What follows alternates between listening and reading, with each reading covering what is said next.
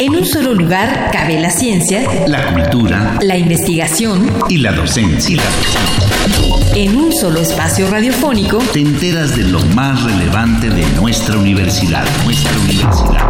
Aquí, en Espacio Académico APAUNAM. El pluralismo ideológico, esencia de la universidad. Esencia de la universidad. Este martes con el tema Coordinación de cursos para la divulgación de la ciencia.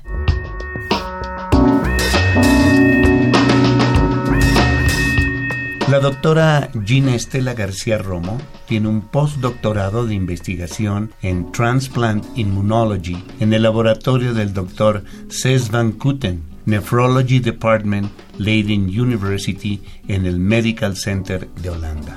Actualmente es profesor titular A de tiempo completo y trabaja en la unidad de morfología del Laboratorio de Inmunología de la Facultad de Estudios Superiores Iztacala de la UNAM y pertenece al Sistema Nacional de Investigadores Nivel 1.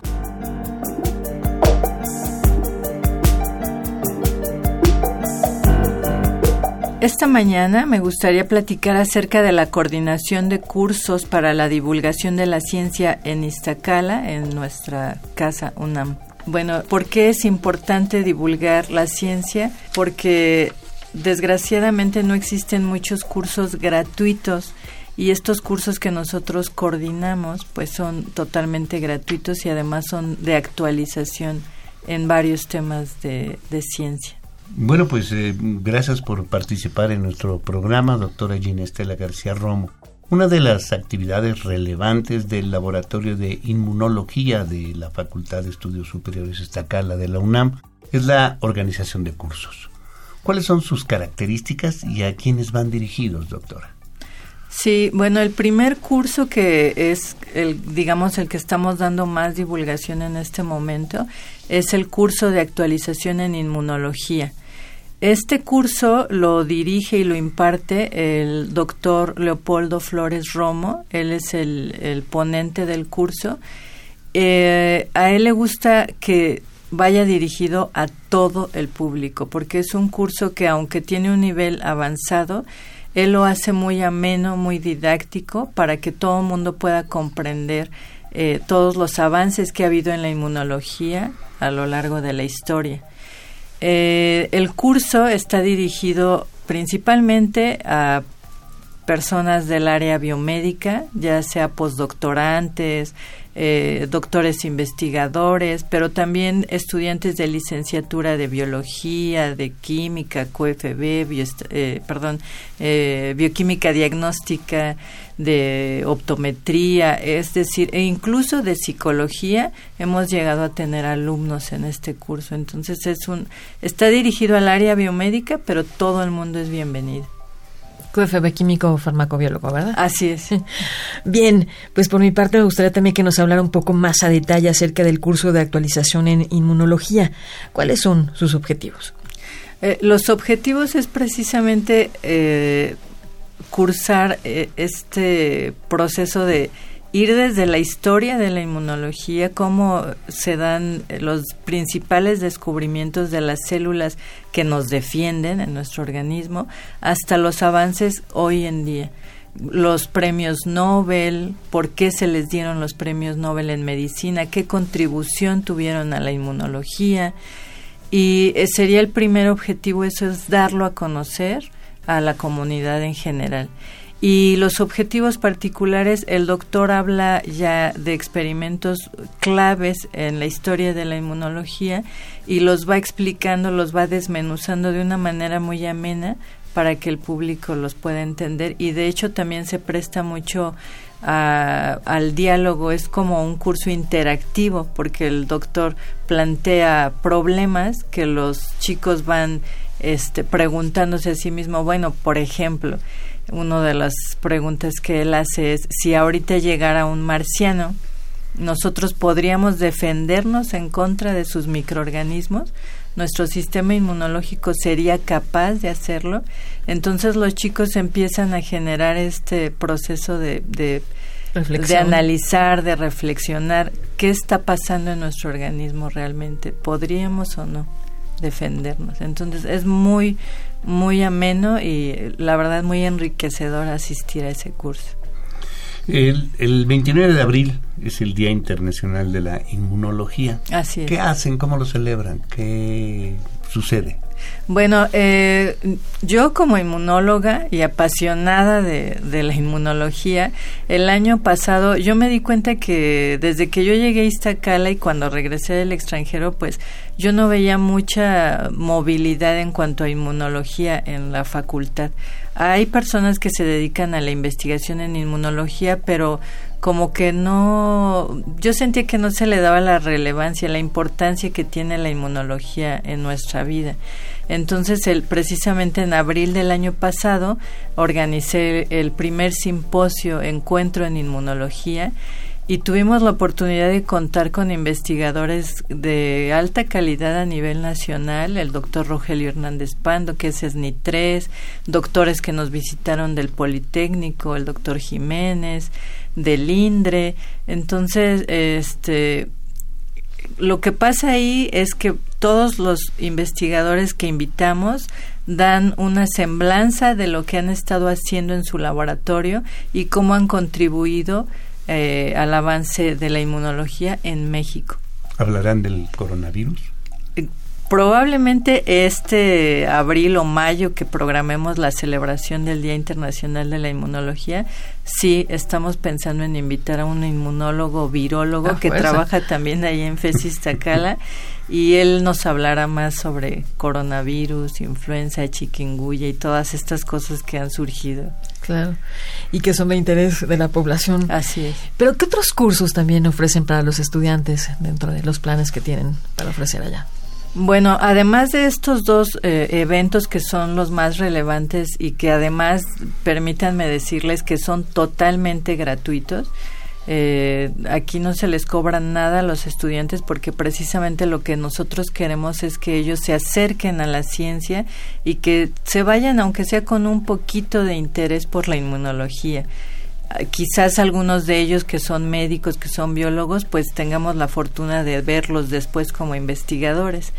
Otro de los cursos que nosotros manejamos, pero esos ya sí son este, de asignatura, digamos, pues son el curso de sistema inmunitario en la carrera de medicina, de médico cirujano. Doctora, ¿por qué le parece importante la divulgación científica que hace actualmente la FESIS Tacala? Bueno, yo creo que eh, independientemente de que se hiciera o no en la FESIS Tacala, el que desde muy temprana edad los chicos empiecen a conocer que la ciencia no es el científico típico de lentes despeinado que está con su bata encerrado como rata de laboratorio, sino que al contrario que pues son personas totalmente normales a los que uno se puede acercar y preguntarle de todo. Y creo que si desde uno desde muy temprana edad uno se integra a este tipo de cosas, pues no solamente vamos a ver reflejados estos conocimientos a nivel académico, yo creo que a nivel personal te hace también crecer mucho a nivel personal en cuanto a educación, a valores, etcétera, te inculca mucho de estas cosas, la disciplina que uno debe seguir en el laboratorio, etcétera. Entonces yo creo que se debe divulgar no solamente a nivel universitario, sino a nivel infantil, etcétera. Es importante que se dé divulgación de la ciencia y que sobre todo esté al alcance de los alumnos. Y bueno, por lo que usted eh, conoce, ¿cuál es la situación de la enseñanza e investigación de la inmunología en Iztacala y en general en nuestra universidad, en la UNAM, con respecto a la de otras partes del mundo? Bueno, déjame decirte que estamos eh, aquí en México, hay un nivel muy bueno de inmunología. Existe en ciencias biológicas del Instituto Politécnico Nacional, ahí está el doctorado en inmunología. Están, es un semillero de inmunólogos, de hecho de ahí partieron la mayoría de los buenos inmunólogos de allí y de Ciudad Universitaria es de donde parten las semillas que después se fueron sembrando por todo eh, a nivel nacional eh, por todo el país. Estas semillas por ejemplo el doctor Flores Romo el doctor Estrada Parra ellos hicieron postdoctorados en el extranjero y tuvimos la fortuna de que cuando ellos regresan a México, todo lo que ellos aprendieron lo empezaron a transmitir a los que fuimos sus alumnos los que fuimos sus alumnos después salimos también al extranjero y también hemos traído pues la calidad que, que pudimos aprender en otros países de primer mundo, ¿no? ¿Y qué otros proyectos se han planteado para este 2020?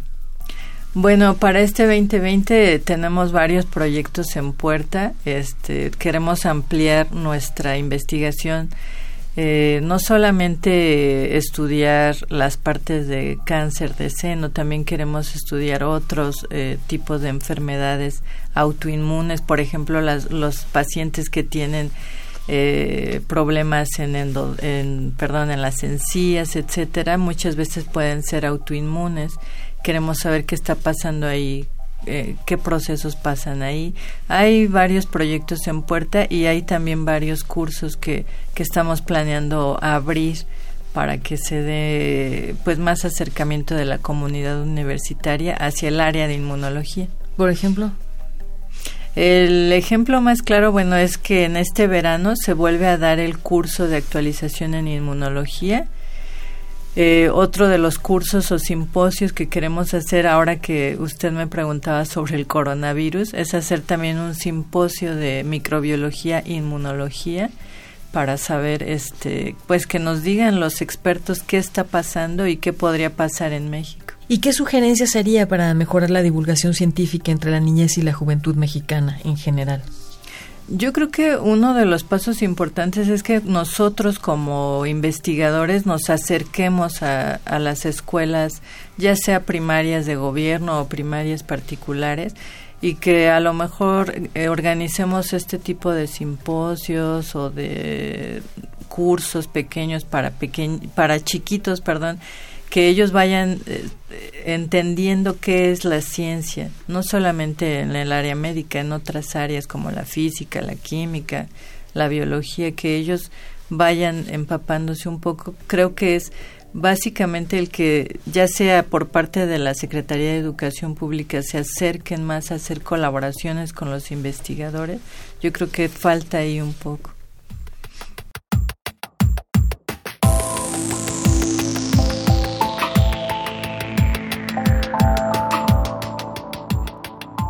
Bueno, hoy quisimos venir a hablarles acerca de la coordinación de cursos para la divulgación de la ciencia en Iztacala, porque es importante que la comunidad universitaria y la comunidad en general conozca que se están dando este tipo de cursos, estén atentos a nuestras redes sociales en Facebook, en eh, Instagram, para que ellos puedan eh, saber cuándo son los cursos y, que puedan ir eh, con toda confianza.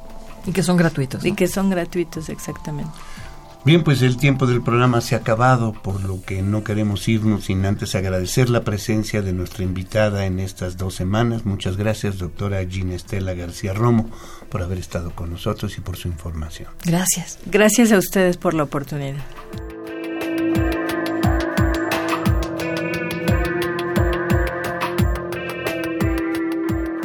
Participamos en la elaboración de este programa, en la realización y postproducción, Oscar Guerra, el guion de quienes habla, Sabrina Gómez Madrid, y en operación técnica, Ricardo Pacheco. Coordinación general de la serie, Química Berta Guadalupe Rodríguez Sámano.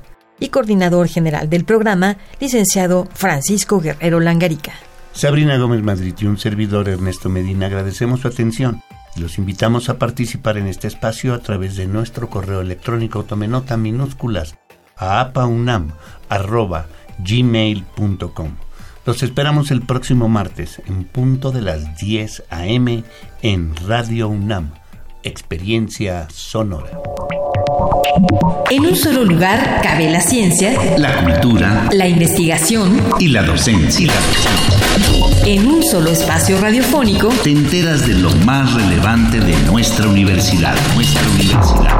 Aquí, en Espacio Académico APAUNAM.